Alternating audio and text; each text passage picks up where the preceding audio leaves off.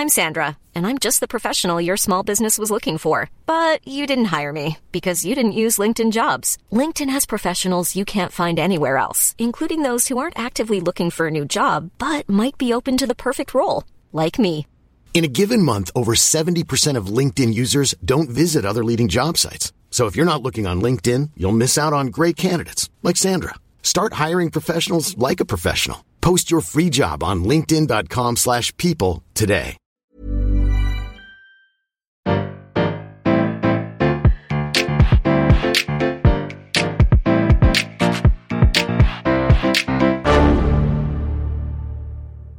Bonjour, vous avez choisi la réponse D, mais d'abord, écoutez la question. Aujourd'hui sur la thématique musique, la question est Quel est le point commun entre Elvis Presley, Hugo Frey et Daffy Duck? Ouf, là, quel curieux mélange. Je ne peux même pas dire qu'ils sont tous humains, vu que l'un d'eux est un canard. Ça s'annonce compliqué. Ah mais attendez, attendez, on est dans le thème musique. Donc, ça doit concerner une chanson qu'ils ont interprétée?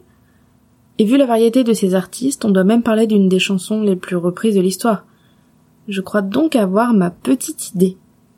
Hmm, retournons en 1963 dans la chambre de Paul McCartney, le célèbre Beatles. Un beau matin, il se réveille avec une mélodie complète en tête.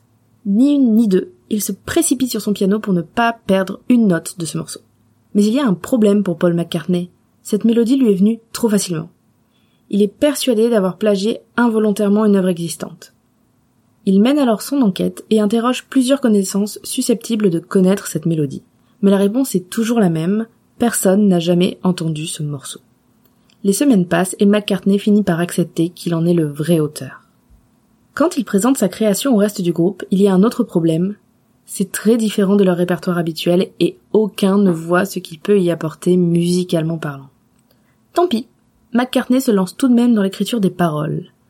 Une écriture qui va lui donner beaucoup de fil à retordre puisqu'il va passer plusieurs mois à la finaliser. Elle est régulièrement mise de côté avant de ressurgir quand ils se réunissent pour réfléchir à de nouveaux morceaux. Ça devient même une blague entre eux et ils en viennent à lui donner un titre. Scrambled Eggs ou Les œufs brouillés in French. Personne ne semble finalement croire en cette chanson, mis à part Paul McCartney qui continue d'écrire. De nombreux mois passent et la chanson prend peu à peu forme, mais il manque une partie et surtout un vrai titre. En 1965. Paul McCartney, en voyage au Portugal avec sa copine, se réveille enfin avec les dernières pièces du puzzle. Les œufs ne sont plus brouillés et la chanson gagne ses paroles finales qui racontent l'histoire d'une rupture et vont lui donner tout son sens. Son titre, Yesterday. La chanson est enregistrée dans la foulée et vient marquer une nouvelle différence dans les habitudes du groupe. Paul McCartney enregistre sans les autres membres et il est accompagné à la place d'un quatuor à cordes. Et voilà qu'en seulement deux prises, la chanson est dans la boîte.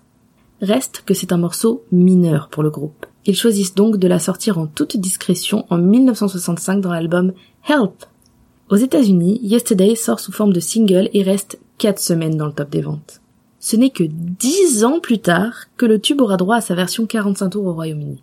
Le succès est là aussi au rendez-vous et Yesterday devient la plus célèbre des chansons des Beatles. On peut dire qu'elle revient de loin. 60 ans plus tard, le succès est toujours là. Selon la BMI, l'organisation américaine qui collecte les droits d'auteur du domaine musical, plus de 9 millions de diffusions radio ont été recensées en 2012. Autant vous dire que ce nombre doit être encore plus élevé aujourd'hui.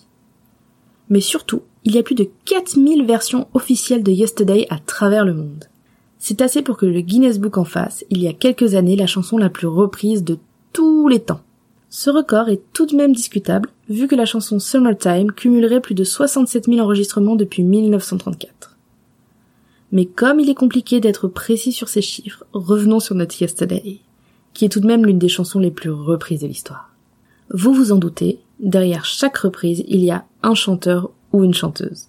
Parmi les milliers d'artistes qui se sont appropriés la chanson, on peut citer Aretha Franklin, Ray Charles, Marvin Gaye, Frank Sinatra, Bob Dylan en duo avec George Harrison ou encore Elvis Presley.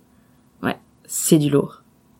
En France, il y a aussi eu de nombreuses reprises, dont notamment un Yesterday transformé en Je croyais par Hugo Frey. Version qui sera elle-même reprise par Tino Rossi et airs roulés. Et enfin, La chanson a aussi débarqué dans le monde des Looney Tunes grâce à Daffy Duck qui l'a reprise. Ouais. Bref, je peux valider la réponse D. Elvis, Hugh et Daffy ont repris Yesterday. Bravo, c'était la bonne réponse. Pour aller plus loin sur ce sujet, retrouvez les sources en description. La réponse D est un podcast du label Podcut. Vous pouvez nous soutenir via Patreon ou échanger directement avec les membres du label sur Discord. Toutes les informations sont à retrouver dans les détails de l'épisode. À demain pour une nouvelle question sur la thématique Histoire Géo.